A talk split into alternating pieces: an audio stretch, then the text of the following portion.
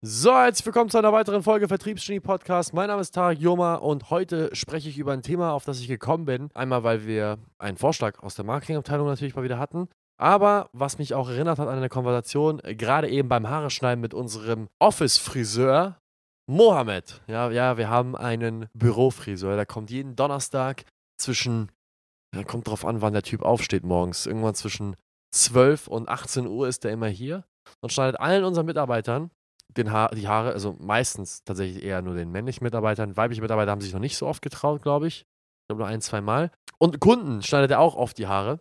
Und ähm, er hat zu mir gesagt, Tarek, ich finde es beachtlich, wie ich manchmal, wenn du nicht da bist, weil ich bin relativ oft tatsächlich gar nicht vor Ort im Office und David auch manchmal nicht, ähm, wie deine Mitarbeiter sich an die Regeln halten. Ich sage, was meinst du denn? Er sagt, ja, manchmal bin ich halt hier und ihr seid nicht da.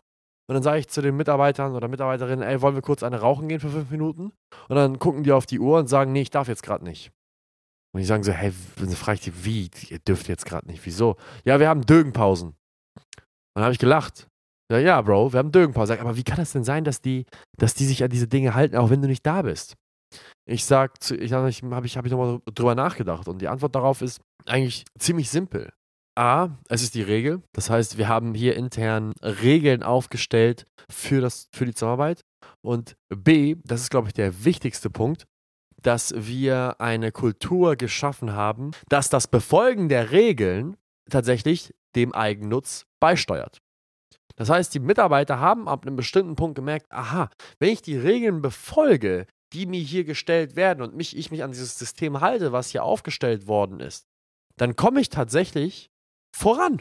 Ich komme voran im Leben. Ich verdiene mehr Geld, meine Position steigt auf, ich habe mehr Spaß, ich werde in mehr coole Dinge eingebunden, mein Arbeitsalltag macht mehr Spaß, ich erfahre mehr, mehr Wertschätzung von meinen Kollegen, von meinen Chefs. Das heißt, wir haben einen positiven Effekt geschaffen, wenn die Leute sich an die Regeln gehalten haben und haben die Leute hervorgehoben, die sich besonders gut an die Regeln gehalten haben. Und meistens, denn die Regeln haben wir nicht einfach aufgestellt aus Willkür, die Regeln haben wir aufgestellt, weil wir wussten, dass es zu, einem, zu einer Verbesserung der Leistung beiträgt. Meistens, weil wir dann natürlich auch noch irgendwo die Vergütung an die Leistung gekoppelt haben, hat es dazu geführt, dass es sich in den Taschen unserer Mitarbeiter ausgewirkt hat. Ich kenne keinen Mitarbeiter, der nicht mindestens zwölf Monate hier ist, der nicht mehr Geld verdient, als er vorher verdient hat. Keinen einzigen Mitarbeiter. Jeder Mitarbeiter von uns verdient nachhaltig immer mehr und mehr Geld. Und ich habe sogar Cases von Anfang 20-Jährigen, teilweise sogar nur 20. Also Alex zum Beispiel, bestes Beispiel, wir haben gerade ein YouTube-Video gemacht. Verdammte 20 Jahre alt, der wird erst im Juli 22 oder im Juni, ist mir scheißegal, wann er 22, 21 wird, ist ja scheißegal. Auf jeden Fall ist der Typ noch 20. Kam vor zwei Jahren zu uns komplett broke. Natürlich broke, 18 Jahre alt, was erwartet man auch? Schüler. Noch nie in seinem Leben was gemacht. Versager in so gut wie allem. Nicht gut im Sport gewesen, nicht besonders hilfreich gewesen bei der Familie, kein Überflieger in der Schule, nichts irgendwie wirklich gut gekonnt. Einfach nur ein Wille zu gewinnen. Und siehe da, der Mann verdient jetzt Monat für Monat, kriegt er ausgezahlt, konstant fünfstellig. Konstant. Und wenn er heute aufhört zu arbeiten, reichen die Provisionszahlungen, die er bis zum Ende des Jahres bekommt, dafür, dass er nonstop über 10.000 Euro bezahlt bekommt. Er könnte heute aufhören und würde im Dezember immer noch 10.000 Euro verdienen.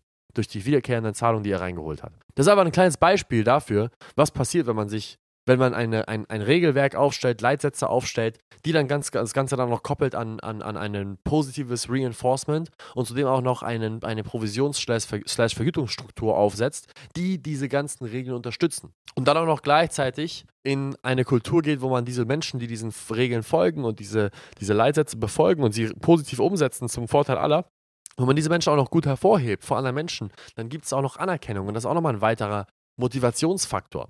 Und äh, ich glaube, das ist tatsächlich der Grund, weshalb diese, diese Kultur bei uns funktioniert, weshalb unser Unternehmen funktioniert, ohne dass David und ich da sind. Und weshalb jetzt allein schon im März, wir hatten einen absoluten Rekord, 900.000 Euro Auftragseingang, fast eine Million Euro Auftragseingang. Unglaublich, richtig geil. Hat uns richtig gefreut. Ganz neue Standards gesetzt. Und das ist auch ein Standard, den wir halten werden und ein Standard, den wir übertreffen werden.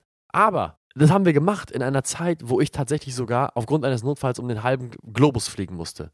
Ich war im März legit eine Woche vor Ende des, des, des, des Monats, wo wir halt auf Endsport waren, war ich in fucking Costa Rica. Ich bin um den halben Globus geflogen wegen, wegen eines privaten Notfalls und es hat trotzdem geklappt. Und während ich unterwegs war und ich von, ich, ich, ich zwischengelandet bin, erst in, in Paris, dann war ich in San Jose und dann von San Jose zurück nach Bogotá und von Bogotá nach London und von London nach Hamburg zurück. Immer wenn ich zwischengelandet bin, sehe ich, wie irgendwelche Verträge unterschrieben werden von Neukunden. 6.000, 48.000, 56.000, 36.000. Ich glaube, ich habe in diesen, in diesen zweieinhalb Tagen, in denen ich im Flugzeug war und immer zwischengelandet bin, haben wir, glaube ich, auch nochmal 280.000 Euro an Aufträgen eingesammelt. Das war unglaublich. Und das hat mir halt einfach gezeigt, dass die Strukturen und Prozesse, die wir hier aufgesetzt haben, dafür, dazu geführt haben, dass wir auf ein Niveau gekommen sind, was dazu, das, was, was dazu beiträgt, dass wir ein extrem geiles äh, Arbeitsumfeld geschaffen haben, aber dann dementsprechend auch noch eine Kultur geschaffen haben und auch Prozesse und Strukturen implementiert haben durch einen Videokurs, der intern geleitet wird, durch das Befördern von Leuten in die Führungsposition, dass diese Dinge auch weiterhin funktionieren, ohne dass David und ich da sind. Und das haben wir geschaffen, indem wir diese Leitsätze aufgesetzt haben, diese Provisionsstrukturen implementiert haben, diese Kultur erschaffen haben hier im Unternehmen und auch ganz, ganz wichtig, dass wir die Leute gefördert, gefordert und ihnen Wertschätzung entgegengebracht haben. Denn ohne die Mitarbeiter, die wir haben, wären wir nichts. Und die Wertschätzung versuchen wir immer wieder ob durch finanzielle oder verbale Wertschätzung, versuchen wir darzulegen. Man würde uns als strenge Chefs bezeichnen in, in, in, in manchen Situationen, aber ich denke, dass wir auch in anderen Situationen ähm, sehr, sehr locker sind. Das heißt, wir haben so eine Balance gut finden können zwischen ähm, ich reiße dir den Kopf ab, wenn du etwas böswillig falsch machst und ähm, ich bin nicht böse, wenn du etwas aus Versehen falsch gemacht hast, weil du bist hier zum Lernen. Ich glaube, diese Balance ist sehr, sehr wichtig. Und ähm, ja, und das führt halt tatsächlich dazu, dass David und ich gar nicht mehr aktiv im Tagesgeschäft eingebunden werden müssen. Sondern David und ich uns eigentlich nur darum kümmern, die Dinge, die bereits gut funktionieren, besser zu machen, die Infrastruktur zu verbessern oder uns Dinge aus dem Arsch zu ziehen, die sich sonst keiner ausdenken kann, wie ein Event mit fucking Jordan Belfort. Das ist die Art und Weise, wie du ein Unternehmen aufziehst, was ohne dich funktioniert. Du gehst weg von dir. Du fängst dich an zu fokussieren auf die Menschen, die für dich arbeiten und bringst ihnen Wertschätzung entgegen und gehst von einem, das ist mein Unternehmen zu, das ist das Unternehmen von meinen Mitarbeitern und ich versuche es nur zu verbessern, weil am Ende des Tages die Person, der, der das Unternehmen gehört, die muss dann ja auch dort arbeiten. Wenn du für dein Unternehmen nicht arbeiten willst, dann sollst du es so bauen, dass deine Mitarbeiter darin gut arbeiten können.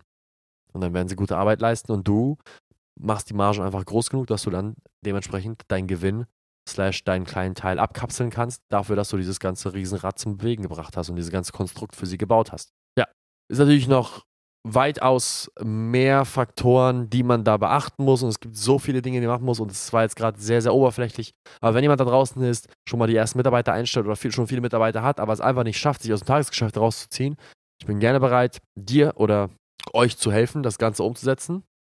In diesem Sinne, vielen Dank fürs Zuhören. War ein extrem, extrem cooler Vorschlag, dieses, diesen Podcast hier zu drehen. Ich hoffe, das hat Leuten geholfen. Ich habe gerade gesehen, dass ich einen Termin verpasst habe, deswegen muss ich in den nächsten Termin. Und vielen Dank und bis zum nächsten Mal. Ciao, ciao.